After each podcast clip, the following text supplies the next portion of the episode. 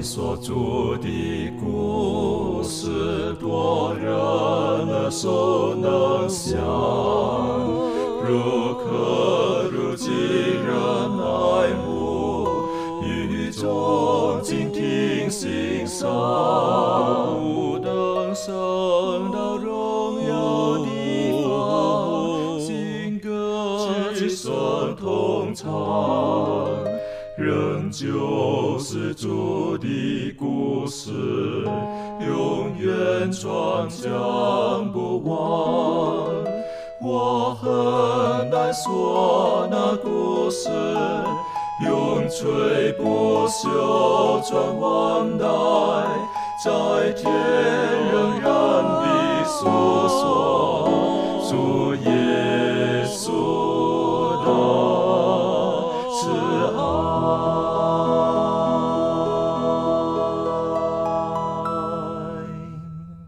安，欢迎来到安息日学，跟我们一起领受来自天上的福气。而今天呢，我们继续的看创世纪的第十五章到第十八章。我们上次学习到的是，呃，上帝拣选了亚伯兰，可是在他的生命当中呢，他似乎走了一段的弯路，他到了埃及，但是上帝还是继续的赐福给他，帮助他，让他回到正途上。而今天呢，我们从第十五章开始，我们看到上帝再一次的，他跟亚伯兰很正式的提到他要成为万国的祝福，因此上帝与他立约。在我们进入今天的学习之前，我们特别低头，我们请庭轩为我们做开始的祷告。慈悲我们在天上的父，谢谢你这么样子的爱护我们。呃，因我们知道你是信实的上帝，你常常呃将你圣经当中美好的应许提醒我们，使我们能够透过圣经的人物亚伯拉罕，能够更加的确信神你是那位爱我们独一的真神。主啊，祈求你能够帮助我们，让我们能够透过你跟亚伯拉罕立约的这样子的一个过程，使我们更加深对你的信靠，让我们可以将自己放在你的手中，毫不惧怕。求上帝能够亲自的带领我们，有圣灵浇灌我们，是我们重新的温习神灵跟我们、跟我们的亚伯拉罕跟我们之间的立约。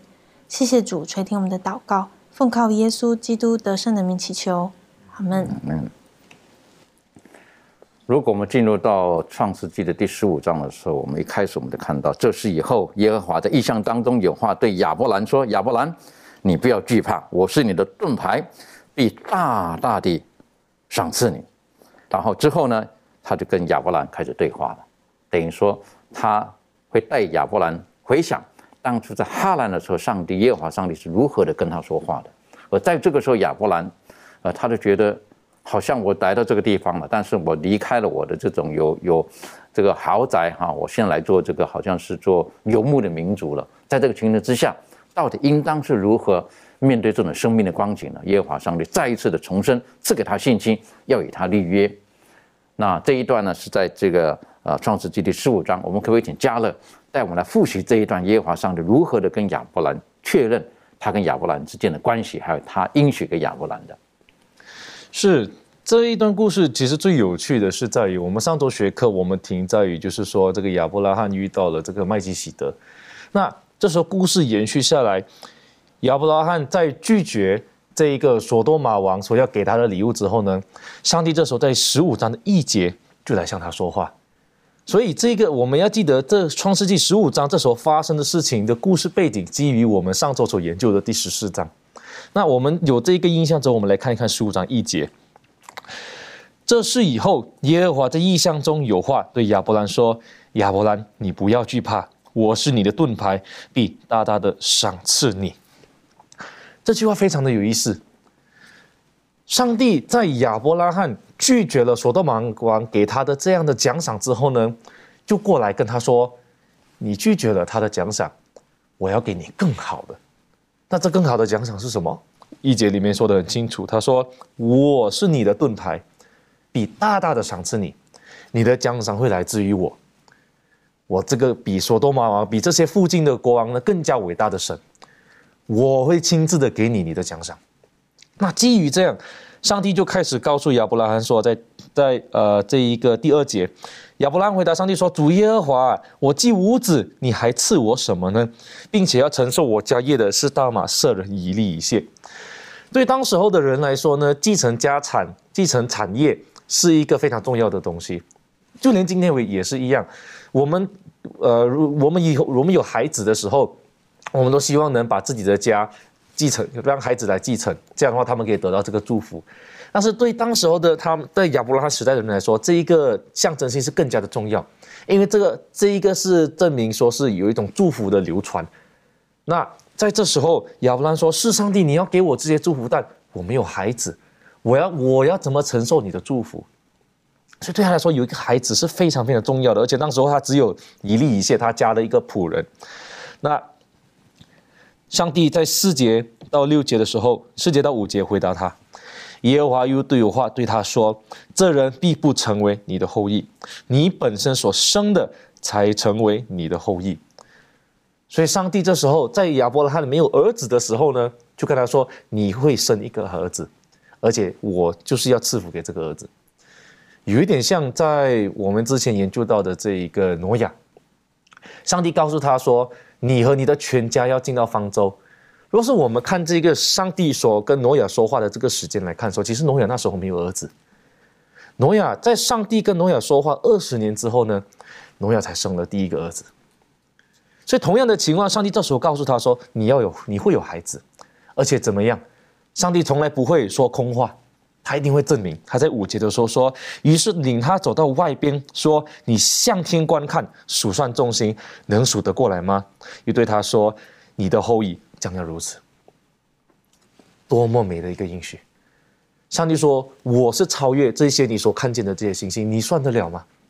我是我算得到。那我要祝福你。’所以这时候亚伯拉罕怎么回应耶和华？这第六节，亚伯拉罕信耶和华，耶和华就以此为他的意。这里我们看见了亚伯拉罕信心如何被建立起来。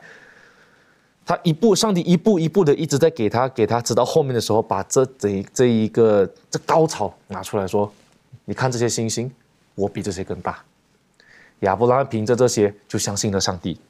那圣经说，这一个是他的意。我们从这里面要怎么学到一些功课呢？我们来看一下这个罗马书四章。罗马书四章三节，经上说什么呢？说亚伯拉罕信上帝，这就算为他的义。五节和六节，唯有不做工的，只信称罪人为义的上帝，他的信就算为义。正如大卫称那在行为之外蒙上帝算为义的人是有福的。所以，当上帝称我们为义的时候呢，这里的义跟我们做事情的那一个义有差。这里的义是称义，也就是说，上帝所给我们的一个称谓。而这个称谓呢，不是说你你做什么事情就拿得到的，这个是单凭着信心，上帝就会赐给你的这个称谓。这时候呢，上帝就称你为一个义人。这个是因信称义一半的道理，这前半段的道理。那这里呢，就是看到说，我们就是要凭着一个单纯的信心来到上帝的面前。那我们成就这些事情，不是靠我们自己，乃是靠着上帝的意。我们没有办法赚取这个意，不管我们今天做什么都好，都没有办法。那在这里的时候，我们如果是回到这个创世纪十五章，在第第八节、第第九节开始，亚伯拉罕就是问上帝说：“我要怎么确认我能得到这个应许？”你看这里很有趣，亚伯拉罕信了，但他还是问上帝说：“我怎么知道我会得到这个产业？”上帝这时候有没有因为这样就说：“啊，你为什么不信？我就说会给你嘛。”但没有。上帝会在我们有时候可能在缺乏信心，或者说上帝啊，我需要一个证明的时候呢，上帝不会说你就凭信心好了。不，上帝永远都会给我们足够的证据，来建立我们的信心。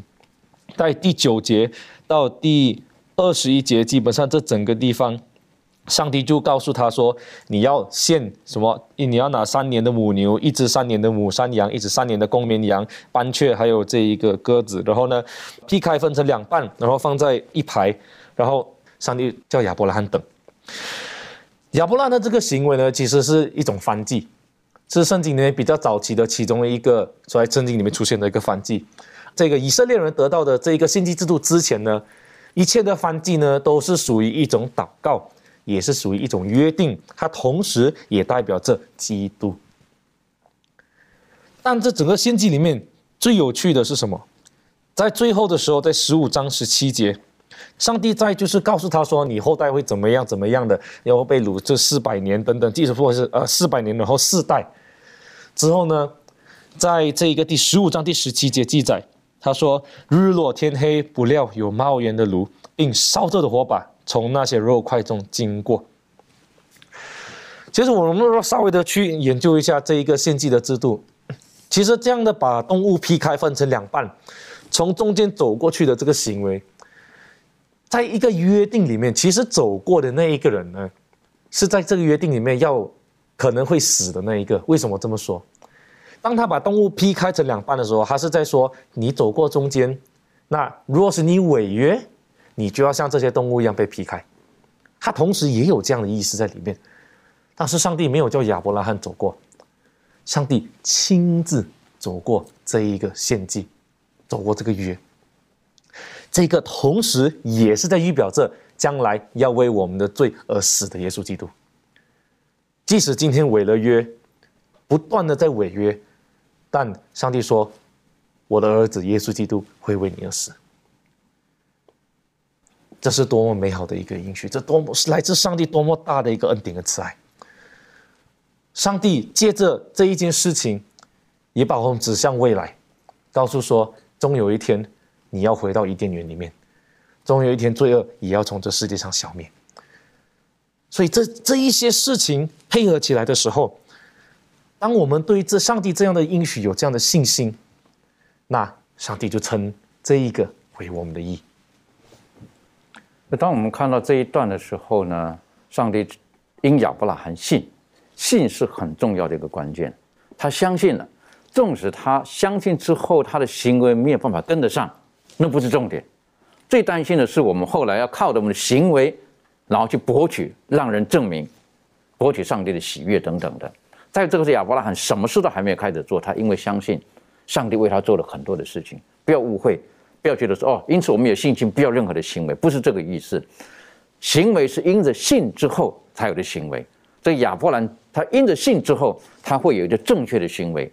可是当我们信心不够的时候呢，可能我们就有错误的行为了。我觉得这方面是对我来讲是很重要的学习。立伦在这方面还有没有什么可以补充的？嗯，那我们就讲到这个信心一定会有行为嘛，那可能就会有人就是说，那我就尽量做好事去行善，那是不是我就一定会得救呢？那其实我们知道，行善本意是好的，因为我们知道行善是上帝的旨意。在圣经上里面就讲到说，我们应该要，呃，我们不要效法恶，我们要效法善，因为善呢是本乎上帝，那恶恶呢是呃是未曾见过上帝的。那再来呢，形象其实我们知道是我们爱主的体现，在圣经里面就有讲到说，我们应当要尽心、尽性、尽意、尽力爱主你的上帝。再来其次就是要爱人如己。那我们知道律法的本干就是爱嘛，那爱就会彰显我们对上帝的爱以及对别人的这种。善行对他他人的爱，但是呢，如果说我们透过我们想要透过我们的行为去成就上帝，呃，去来得到救的话，我们知道这是一个错误的一个方式，因为如果我们呃，选择行善是为了要荣耀自己的话，我们并不能用自己的善行去得救，因为我们知道结果便是绝望。一个人如果想要依靠自己去得救的话，是不可能的，因为我们知道说，在伊甸园，呃，始祖犯罪犯罪开始呢，罪就进入到这个世界，然后没有一个人能够为自己赎罪，唯有耶稣基督这个圣洁无罪的羔羊呢，才能够为我们就是。呃，救赎我们，所以呢，呃，其实我们在圣经里面的以弗所书二章八到九节，就也教训我们说，你们得救是本乎恩，也因着信，这并不是出于自己，乃是神所赐的，也不是出于行为，免得有人自夸。所以其实就告诉我们说，信心有行为是对的，这件事是没有问题的。但是如果我们因为自己的行为去，呃，向别人自夸说我是靠着我自己去得救的话，那么这个。你的这个原本意就就错误了，所以呢，就告诉我们说，我们基督徒，我们在生活上唯一而且合理的选择，就是我们应当要时时刻刻的去呃完全依靠主。然后呢，当我们将我们的我们所做的这些事情，我们的本意是从上帝而来，我们的眼光是注目在上帝身上的话，那么我们最后的这个所做的这个选择的结果，不会是绝望，而是充满盼望的这样子。当我们有善行的时候，要记住，我们不是用善行来讨好神、讨好上帝、讨好耶稣，我们的善行是要回应神在我们生命当中的恩典与作为。同样的，当我们在家里面孝顺父母的时候，不是用孝顺的行为去讨好父母，然后取得更多的好处，而是因为他爱了我们，我们愿意孝顺他们，愿意正确的态度去回应他们。所以，我觉得在这个地方可以提醒我们，在这个时候，呃，耶和华上帝他就定义亚伯兰，他因信耶和华所说的这一切，虽然还没有任何的行为，上帝就把美好的公义先应许给他，先赐给他了。但我们接下来就看到下一章的时候，在创世纪的十六章，这个是一个很可惜的事情哈。当然，当我们进入到下下创世纪十六章的时候呢，我们就发现到了亚伯兰好像他就就软弱了，他就跌倒了，好，他就有点怀疑这个到底我的孩子是哪一个呢？等等的。好，这一段呢，我们是是不是可以请着周宇带我们一起来学习？好的，我们来看一下创世纪的十六章一到十六节，在这里面我们就看到。亚伯兰看到他的妻子撒来呢，不给他生儿女。撒来有一个使女，名叫夏甲，是埃及人。撒来对亚伯兰说：“耶和华使我不能生育，求你和我的使女同房，或者我可以因着她得孩子。”亚伯兰听从了撒来的话。所以说，在这里面我们看到，加勒弟兄与我们分享的时候，是上帝与亚伯拉罕立约的时候，告诉他将来会从亚伯拉罕出一个孩子。但在这里面，我们可以看到第三节这里面说到说，呃，亚伯拉罕在迦南已经住了十年了，十年从呼召一直到现在已经十年了，一直没有孩子，一直说有孩子有孩子有从你出来的，然后他也想过了办法，是以利谢吗？我仆人吗？当时的背景，仆人生的孩子也可以算他的。他说不是，不是这个时候呢，他实在受不了的时候。让沙来也感觉到自己的绝望。也说，在这个作者在这里面讲到，沙来感觉到绝望之后呢，就想出了一个方法，就是说，当时也有一个这样方法，就是说，用祖母的使女为亚伯拉罕生一个孩子的时候，那么也算作是这个亚伯拉罕的后裔，这是当地的一个风俗习惯。但是很有意思的就是，当故事到这里的时候，上帝就已经沉默，没有声音了。上帝也没有说这个可以还是不可以，但最后呢，我们看到第四节就说亚伯兰与夏甲同房，夏甲就怀了孕，他见自己有孕，就小看他的祖母，然后呃这个时候就发现已经得了一个孩子，那么已经怀孕了。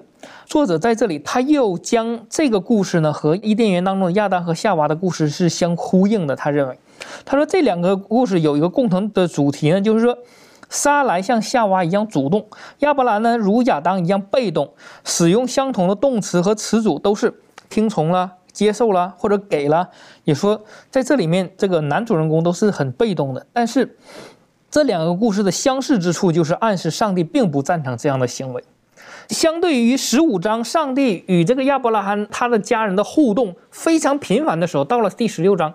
上帝并没有跟亚伯拉罕互动，这里面并没有上帝的参与，所以说在这里面，保罗就引用这段故事的时候，然后讲到了一些事情。我们来看加拉太书的第四章二十三到二十六节。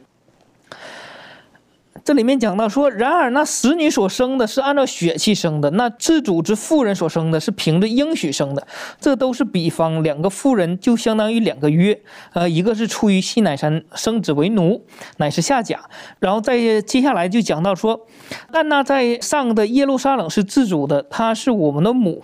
保罗在这里面讲到了说，这个使女所生的就是这个以斯玛利呢，是按照血气生的。另外这个以撒呢，是通过这个撒来所生的呢。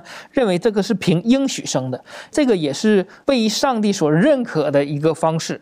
所以说，在这里面我们也看到，虽然他们的婚姻不符合上帝的旨意，呃，上帝支持的是一夫一妻制，但这里面因为人为的人的软弱产生这些问题的时候，那么上帝认可的还是依然上帝所配合的这个夫妻。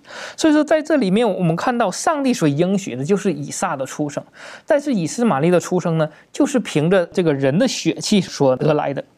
所以说，这两处记录的结果是一样的。人类在上帝旨意之外的行为所获得的即时的利益呢，会导致未来的麻烦。作者在这里面讲到，虽然说靠着撒来给他出了一个方法，然后靠着夏甲得到了一个孩子，但是这个作者认为，这是靠着上帝旨意以外的行为获得的，就是暂时的利益。好像是符合了上帝的应许，好像是这样，但是导致未来很多的麻烦。所以说，我们看到从怀孕的时候，他这个夏甲和撒来就有矛盾，以致到最后又发生矛盾了。等到以色列玛丽大了的时候呢，然后最终没办法了，上帝也允许将他们赶了出去。所以说，家庭从那个时候才变得和谐一点，要不然一直都是有问题。所以说，在这里面让我们看到了亚伯拉罕对上帝的这个，即使是立约。然后，嗯，上帝应许他了，将来你会得一个孩子的时候，那么亚伯拉罕作为主人公，他也有怀疑的时候，他也有信心不足的时候。所以说，在这里面让我们看到，不论是多么大的伟人、信心之父也好，他也是有人的软弱，但是靠着上帝的引领，最终他得到了那个应许之子。所以说，在这里更加让我们看到，哪一种信心更美好呢？就是上帝按照上帝旨意所拥有的信心，这样是没有麻烦的。按照自己的行为，以致有了以实玛利之后，家里是很乱的。所以说，在这里面，让我们看到，借着夏甲生以斯玛利的时候，上帝是置身之外的，然后他并没有参与什么祝福的。但是我们看到，上帝很奇妙。当这个夏甲和以斯玛利在离开这个家的时候，我们通过圣经，我们会了解，上帝听见了他的母子的呼求。即使是亚伯拉罕自己的导致的家庭的混乱，导致了很多的问题，最后，上帝是照顾孤儿寡母的，上帝的慈爱再一次的显现了。所以说，在这里面让我们看到，上帝是慈爱的上帝，不论我们怎么样，他体贴我们的软弱，他担当我们的软弱。呃，我们将真正的那个信心放在上帝里面的时候，按照他的旨意去求去做的时候，那么结局是很美好的。既或不然，上帝也没有撇弃我们。这就是上帝对我们人类的爱。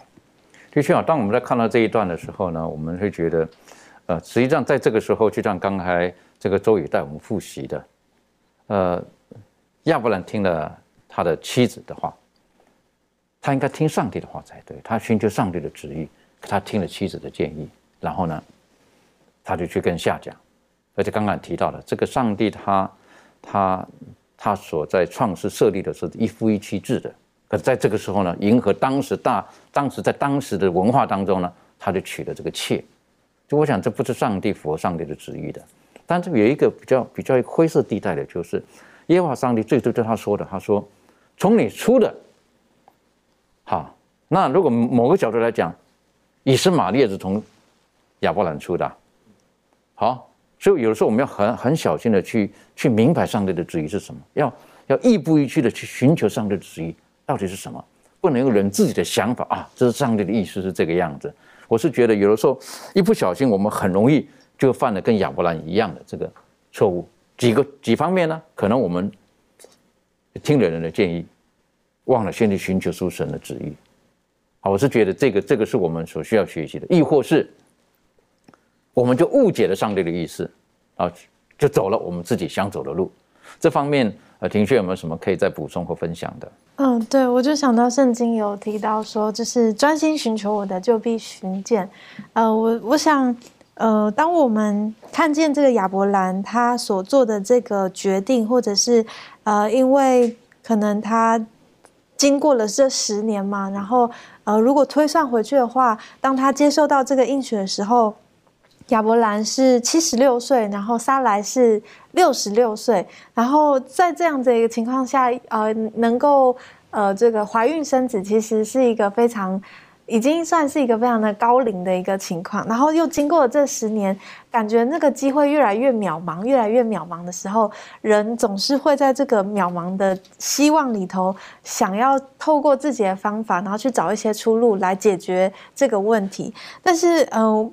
就是因为陷入到这样的陷阱，所以，呃，代表说他们的眼目已经是专注在自己的难题上面，而没有把眼目转向上帝。因此，他们可能就因为这样子的缘故，所以呃，就是沙来就提供了这样的建议。我相信他是一个好意，但是他的这个好意却误了上帝的计划，以至于就是之后我们就会看到他们的家庭当中有这些纷争。所以回到在我们的生命里面，有的时候我们会不会做出了一些？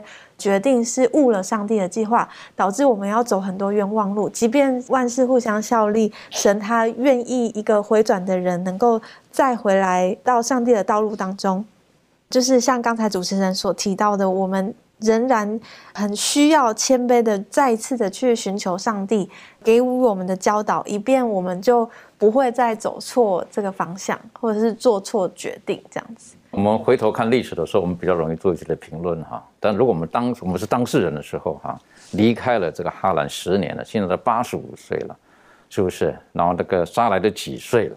哎，当然应该找更年轻的吧。啊，加上一只太太的这个建议，是不是？他不敢违背或如何的？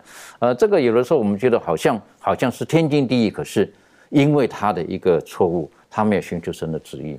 所以使得他的家里面，像刚刚庭轩说到的，也造成了一些的问题。那接下来呢，我们看到第十七章的时候，耶和华上帝再一次的跟亚伯兰说话了。我们可以在十五章看见他跟他立约，到十七章的时候，再一次他跟亚伯兰立约。啊，这个也是一个非常动人的一幕。好，我们可以请满足带我们一起来学习这一段。好，我们来看这个创世纪的第十七章一到十九节。那在这一段经文当中呢，就讲到说这个上帝呢。将这个亚伯兰呢改为这个亚伯拉罕啊，并且跟他就是讲到这个立约的记号到底是什么？那也把这个撒来的名字呢改为撒拉。那应许呢他会生一个孩子。那刚刚特别在十六章讲到说，啊，因为这个亚伯拉罕跟这个啊撒拉他们等这个上帝的这个应许呢，啊等很长一段时间好像都没有什么结果。他们就想了一个方法，哈，用人的方式，啊，来想要完成上帝的这个应许。那我们知道，刚才特别讲到，这是上帝他不喜悦、不愿意他们这样做的。所以呢，在这个过程当中呢，就因为这个亚伯兰呢，他啊缺乏信心，所以呢，他就中断了与这个上帝的这个啊属灵之旅。那在这一段时间当中呢，就上帝他沉默了，哈。那接着在这个十七章的第一节呢，这边就讲到说，亚伯兰年九十九岁的时候。耶和华向他显现，对他说：“我是全能的上帝，你当在我面前做完全人，我就与你立约，使你的后裔啊极其繁多。”所以就在这个时候呢，啊，上帝又再一次与这个亚伯兰说话。那上帝与这个亚伯兰重新连接呢，就把他带回到这十五章当中，跟他立约的这一个时刻。那在啊第九节、第十节这边就讲到说，上帝呢又对亚伯拉罕说。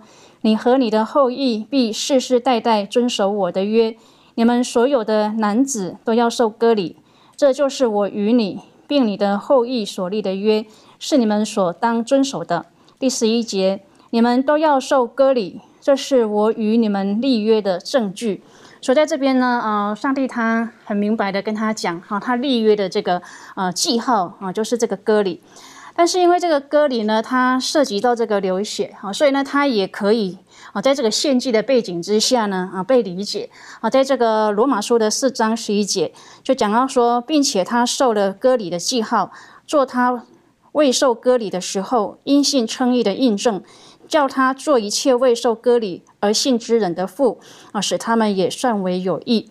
那同样的，同样重要的就是说，这个以割礼啊为记号的这个约呢。在这个啊十七章的第七节这边讲到说，我要与你并你世世代代的后裔建立我的约，做永远的约，是要做你和你后裔的上帝。那在这边呢，这边讲到说，是使用第一个啊弥赛亚的这个预言的用词来描述的，所以它与这个创世纪三章十五节啊这两个经文的相似之处呢，就表明了上帝对这个亚伯兰的应许呢。不只是关乎一个民主的诞生，哈，它包含了救赎所有世人的一个属灵的应许，啊，一个踊跃的应许。那在这边指的呢是这个弥赛亚的工作，也就是说，这个基督的牺牲呢，它确保了所有因信之人呢都能够啊得到永生。那在这边很有趣的一件事你，就讲到说，这个未来这个永生的应许。啊，包含在这个亚伯兰和这个撒来名字的改变当中。刚我们特别讲到，在这章当中，上帝把他们两个名字都改了。好，那亚伯兰和撒来的名字呢，只是指向他们现在的这个身份。那亚伯兰的意思呢是崇高的父，啊，撒来的意思呢是我的王后。那他们的名字被改为这个亚伯拉罕跟撒拉呢，是指向未来。哈，那亚伯拉罕的意思呢是多国之父，撒拉的意思呢是公主。那在呃这个同一个时间呢，也是还蛮讽刺，就是说这个以撒他的名字呢是笑者。那我们知道，当这个上帝嗯给这个啊亚伯拉罕跟这个撒拉跟他们讲他这个应许的时候呢，啊这个亚伯拉罕呢他是有第一次的，我们讲到说喜笑。那这个喜笑呢，我们也可以讲说怀疑的笑，或者是说很惊奇的笑。我们不管他是怎样的喜笑，但是这边就特别讲到说，虽然呢亚伯拉罕他。啊，相信上帝他明确的应许啊，但是他仍然在信心和信靠当中挣扎。那刚刚在这个十六章分享当中，我们也特别看到，就是他虽然相信了，但是他却也在这个信靠当中呢，他还是有一点点想要靠自己这种方式去做。那在这边呢，我觉得这也是提醒我们，很多时候我们啊总是跟上帝求啊一些事情，甚至求一些证据，那我们。也信靠上帝，但是在这个信靠当中呢，我们也常常有的时候会像亚伯拉罕这样的一个一个情况出现。那这个也是提醒我们，就是说，呃，当上帝呢他应许我们的时候呢，我们要坚信上帝的应许呢是必定可以实现的。的确哈，有的时候当亚伯兰如果照着圣经的记录，这个时候他已经九十九岁了。啊，我们晓得在这个时候，以斯玛利都十三岁了。好，那耶和华上帝再跟他重申他的应许。他会冲你而出，可是我们相信亚伯兰他是是不大相信这一点。但是实际上，在亚伯兰他做错，他跟夏甲生了以斯玛利之后，耶和华上帝又让他继续的等待，让他继续的等待。我觉得这是一个很深的功课在里面，很深的功课在这个里面。那所以到这个时候呢，耶和华上帝，我跟你立约，而且我在你身上要做个记号，做个割礼的记号。为什么？因为好像你一直不大相信我对你所说的话，所以有的时候当我在思考这歌里的时候，我是觉得，呃，在某个角度来讲，是再再的提醒亚伯拉罕，就是很多时候我跟你讲了，你真的要彻彻底底完全的相信，但是你的行为好多次都并没有真正的信。开始的时候你是信，我称你为义，可是后来你的行为，所以因此在你身上有这个记号。那我个人觉得，有的时候那并不是一个荣耀的记号。并不是个很荣耀的记号，在这个地方，圣耶和华上帝跟他立约，再再的告诉他。实际上，我是觉得神跟人的立约，就像上帝把律法放在人的心里面一样，是不是？放在心里面就好了，就是跟亚当说了一句就好了。可是没有办法，最后刻在石板上面。我是觉得这个有的时候，我们跟上帝的关系可以用一个比较简单的方式，比较彼此互信的方式。但到某个程度的时候，当亚伯兰这个时候，我们发现到上帝用割礼。作为他跟亚伯兰立约的一个记号，那我们晓得，当然亚伯拉罕他后来还是顺服了，好，他们全家顺服，包括以斯玛利，到十三岁的时候，亚伯拉罕九十九岁的家里一切的男丁啊等等的，然后呢，他们都接受了隔离。我想这是一个信心的功课，相信的功课。纵使我们没有看见，有的时候我们还是要持续的相信，这是我们一辈子要学习的功课，呃，不容易。但这方面，呃，嘉乐有没有什么可以跟我们一起分享的？是在我们面对这一个整个基督徒人生道路上，其实我们往往会遇到一些障碍、一些阻碍，会导致我们信息上会有软弱，甚至是会我们有想要放弃的时候。但是，其实在这整个过程里面，最重要的是我们不能放弃。为什么这么说？我记曾经有一个长辈跟我说过，在于就是教会里面，当你在帮助一个人的时候的一个原则。英文是这么讲：You can't help someone who doesn't want to be helped。就是说，你不能帮助一个不想被救的人，或者你不能救一个不想被救的人。我们人都有软弱，我们在遇到这些阻碍的时候，我们的信心会受到考验。那有时候我们会挣扎，我们会有怀疑。但是，若是我们连最后我们连那么一点点的信心都抓不住，我们放弃的时候呢？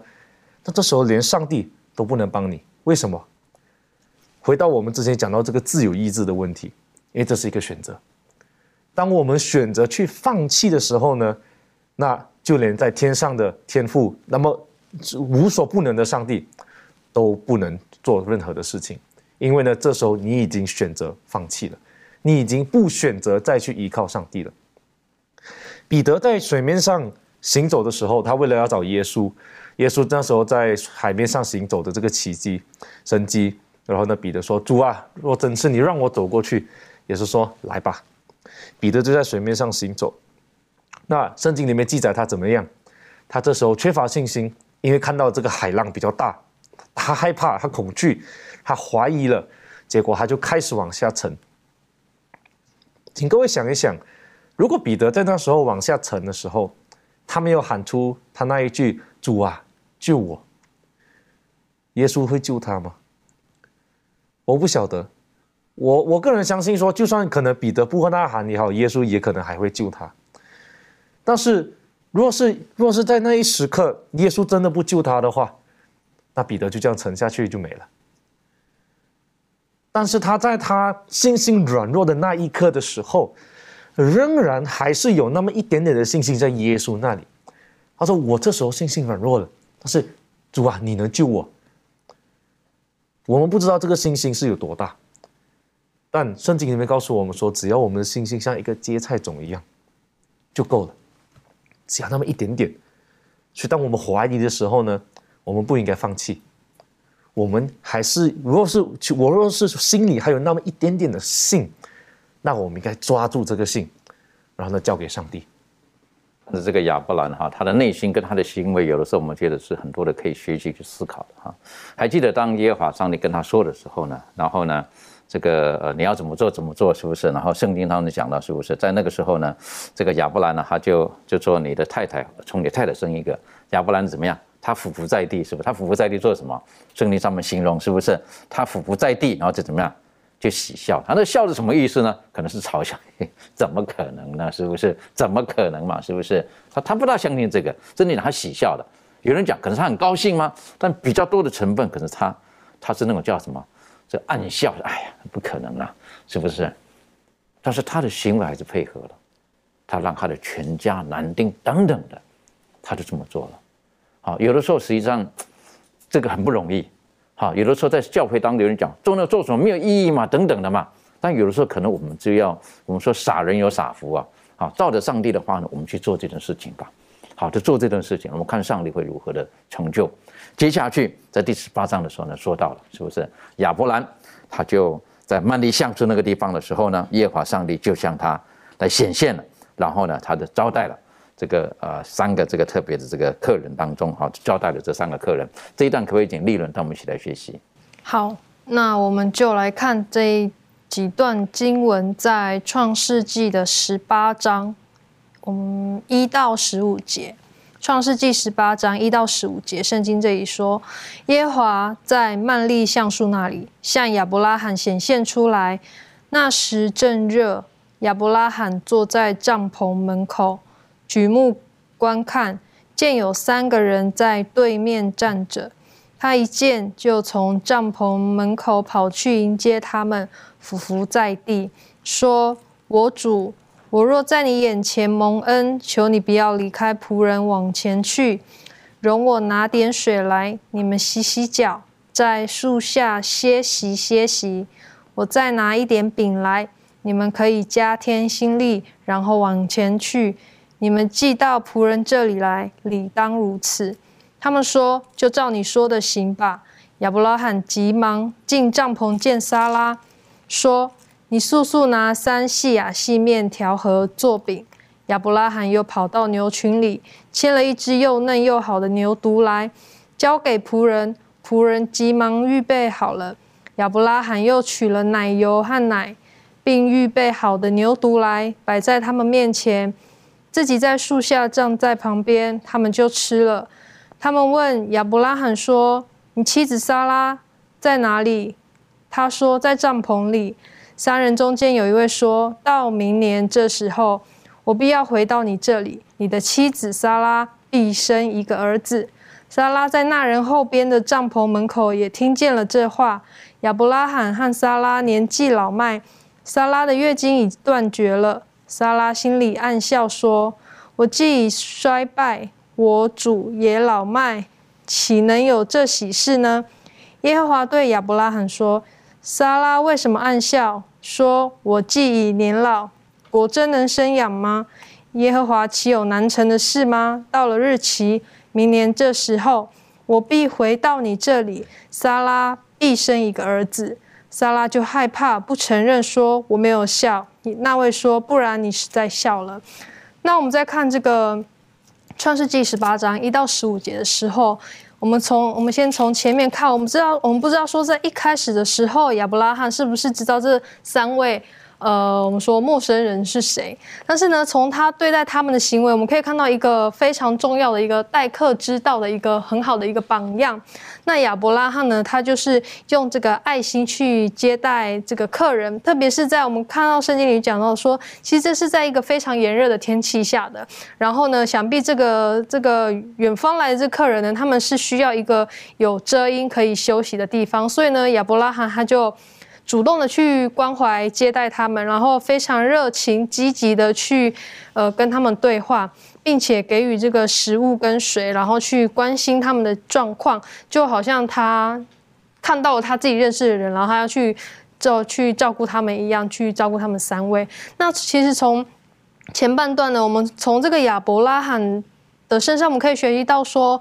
我们当我们面对我们不认识的人的时候呢，我们也应当给予这种尊重跟适当的这个关关心，因为呢，其实这不仅仅是一种礼貌，我们对我们来说也是一种责任。在圣经上里面就讲到说，我们爱上帝，我们不只要爱上帝，我们也要爱人如己，我们要关心我们周遭的人，我们要看见。呃，我们有这个责任去尊重他们，也要去关怀我们身边的这些对象。特别是当我们看到一个人的这个需要的时候呢，我们不应当看作当做是没有看见，然后离去，然后而是应该要有这个责任去接待他们，去帮助他们。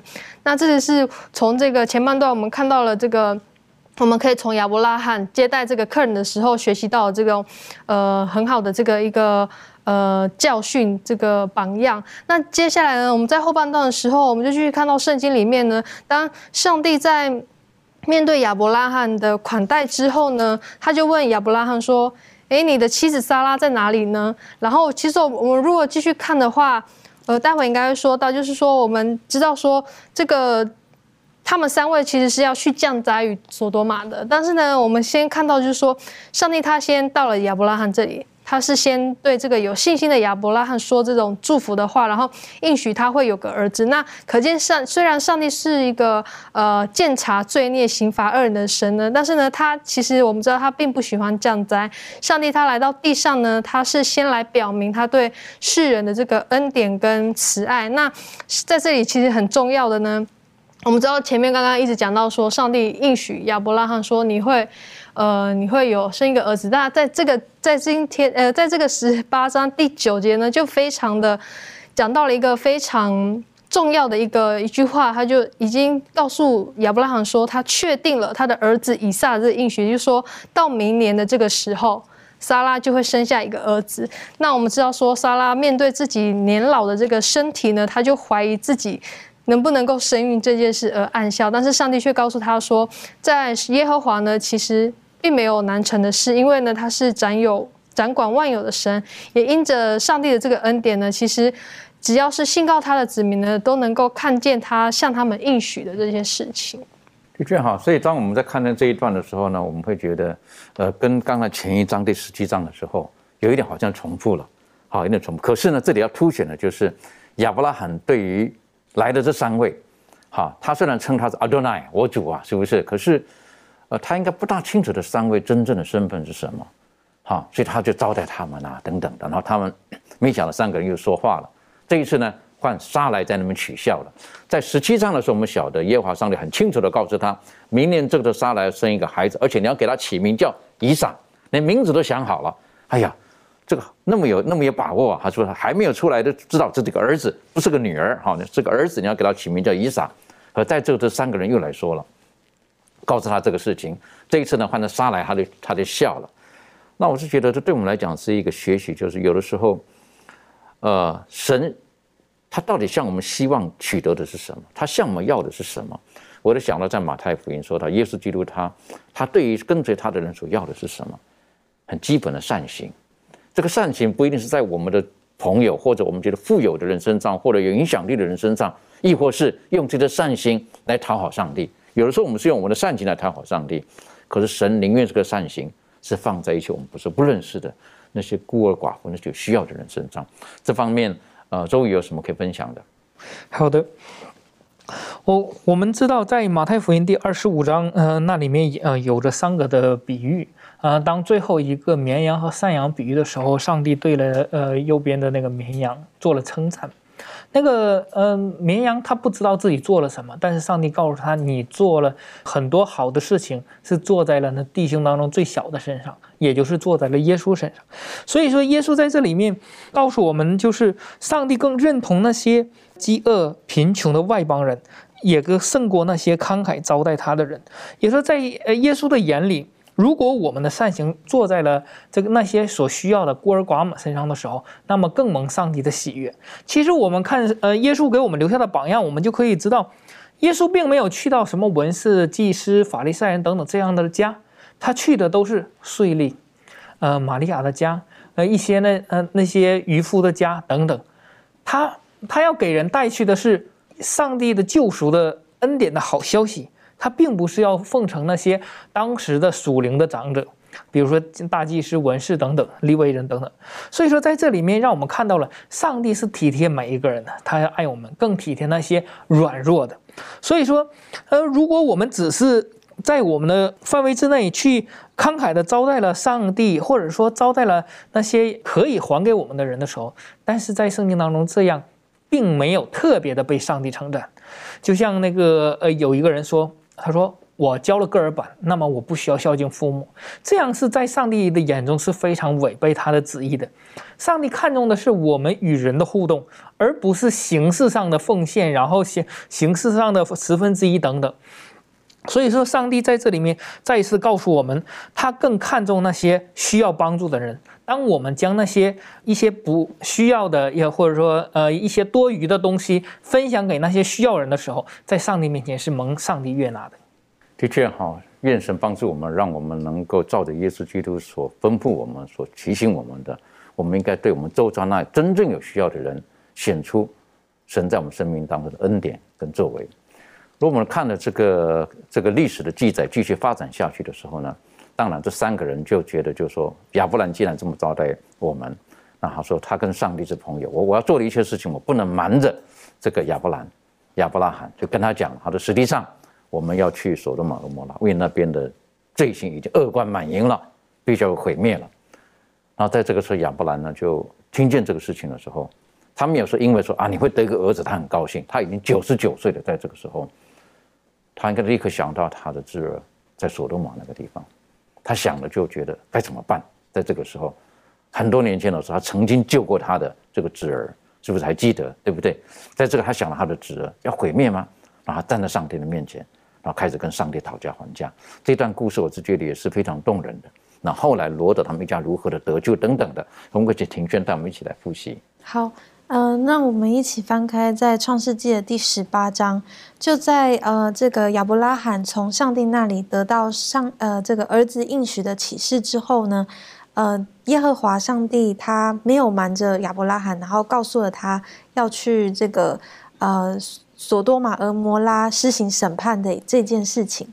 那我们可以从这个十八章二十节里头啊开始来看这样子的一段故事。这里就说到耶和华说：“索多玛和俄摩拉的罪甚罪恶甚重，声闻于我。我现在要下去查看他们所行的，果然竟像那达到我耳中的声音一样吗？若是不然，我也必知道。”第二十二节，两人转身离开那里，向索多玛去，但亚伯拉罕仍旧站在耶和华面前。亚伯拉罕近前来说。无论善恶，你都要剿灭吗？假若那城里有五十个异人，你还剿灭那地方吗？不为城里这五十个异人饶恕其中的人吗？将异人与恶人同杀，将异人与恶人一样看待，这断不是你所行的。审判全地的主，岂不行公义吗？耶和华说：“我若在所多玛城里见有五十个异人，我就为他们的缘故饶恕那地方的众人。”亚伯拉罕说：“我虽然是灰尘还敢对主说话？假若这五十个艺人短了五个，你就因为短了五个毁灭全城吗？他说：“我在那里若见有四十五个，也不毁灭那城。”亚伯拉罕又对他说：“假若在那里有四十个，怎么样呢？”他说：“为这四十个的缘故，我也不做这事。”亚伯拉罕说：“求主不要动怒，容我说。假若在那里见有三十个，怎么样呢？”他说：“我在那里若有若见有三十个，我也不做这事。”亚伯拉罕说：“我还敢对主说话。假若在那里见有二十个，怎么样呢？”他说：“为这二十个的缘故，我也不毁灭那城。”亚伯拉罕说：“求主不要动怒，我再说这一次。假若在那里有十个呢？”他说：“为这十个的缘故，我也不毁灭那城。”我们看到亚伯拉罕他在跟这个耶和华做这样子的一个讨价还价的一个过程当中呢，他的心态是极力的想要挽救他罗呃他侄儿罗德的一个性命。那我们可以看见这个呃这个。呃，耶和华上帝呢，他是多么体贴这个亚伯拉罕的心意，而且也这样子的一个回应他，这样子给他做这样的保证。若是有十个人，十个艺人在里头，上帝就不会毁灭所多玛。但是呢，就当就跟我们从这个刚才呃十八章二十节所听到的一样，所多玛、俄摩拉这个地方呢，其实是一个充满。已经充满病态跟邪恶的一个城市，而他们这样子的一个情况，实在是呃没有办法啊，在上帝的面前再容许下去。因此呢，我们可以看到从十九章里头，呃，从第一节到第九节这里面呢，我们看到这个当天使来到索多玛的时候呢，呃，这个除了罗德是对他有一个呃这个。宾客来到的一个这种款待，其余索多玛各处的人，连老带少，如果我们可以看到第四节开始，都要对这个宾客做一个不正确的对待，然后要对他们做这恶事。所以你可以看到这样子的一个情况当中，上帝他不得不出手来做这样子的一个事情。而当下，我们也知道最后的结局是，只有罗德跟他的呃两个女儿真正的获救。甚至虽然他的妻子跟着他一起出城，但是最后妻子也是因为呃就是呃想念自己的呃这个在世上面所有的东西，呃也没有把这样子的警告当做一回事。所以我们看到这个嗯这整个的状况呢，看到。呃，亚伯拉罕他的这样子对罗德的一个呃状态，还有他一直不断的跟这位上帝呃，希望这个罗德能够获得拯救这件心态呢，我觉得给予我们一个很好的一个想法，就是我们是不是也有存对我们身边周遭的还未蒙拯救的。或者是呃相信上帝的这群弟兄姐妹，呃有这样子的一个迫切的心情，就是我们是不是也有这样的心情跟上帝这样做呼求？呃，特别是呃亚伯拉罕他把自己谦卑到说，我是一个灰尘，我还这样子对主讲话，请上帝不要发怒，我可以在。继续的很迫切的为他们祈求吗？这种的心态，我们是不是存着呢？我觉得这个也是很值得我们去思考的一件事情。对，哈，这这个亚伯拉罕在这时表现的这个，我是觉得是是很了不起的哈。他为那那为那些人他恳求代祷，他不会因为自己得到了应许的这个这个儿子的应许之后，他就忘记了其他的人。而我们也知道，上帝在这亚伯兰在亚伯拉罕在跟上帝。对谈的这过程当中，五十、四十、三十，一直下来的五十、四十五、四十、三十、二十、十的时候，亚伯拉罕越跟上帝说的，他越认识上帝，他的信心越坚强。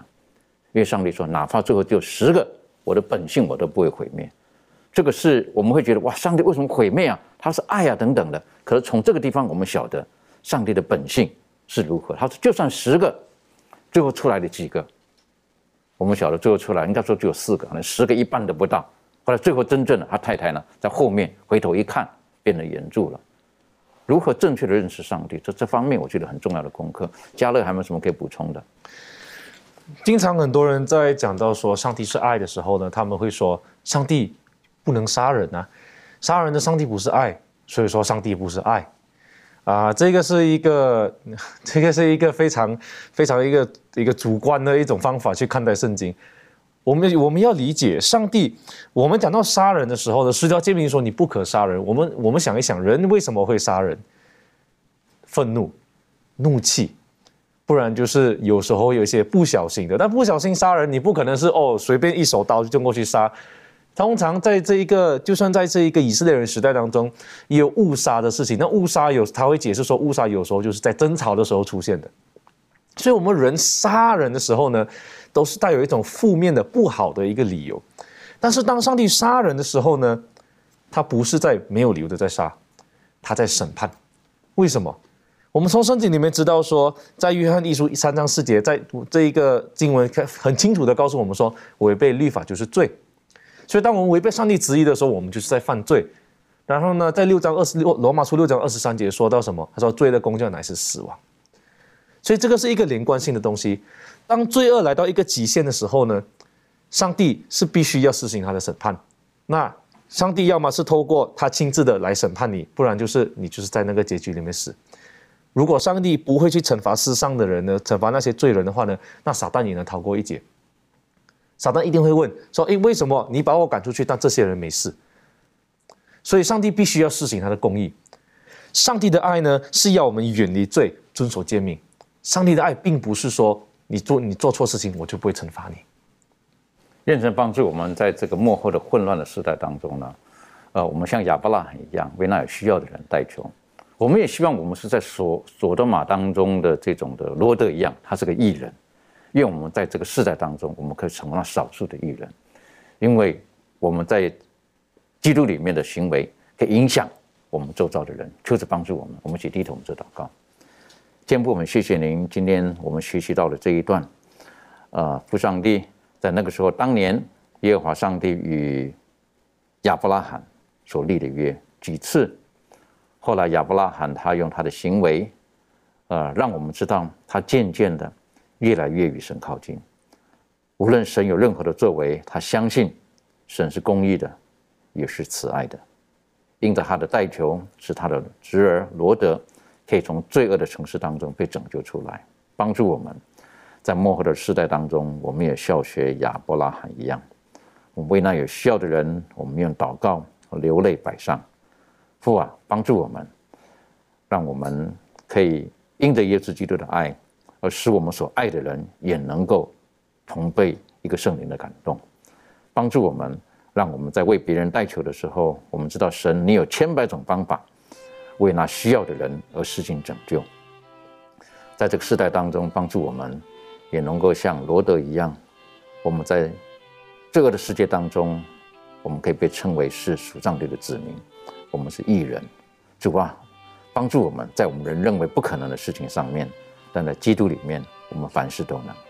谢谢主爱我们，也帮助我们，让我们持守我们所有的，直到主再来的时候。谢谢主，奉靠耶稣基督的名求，阿门。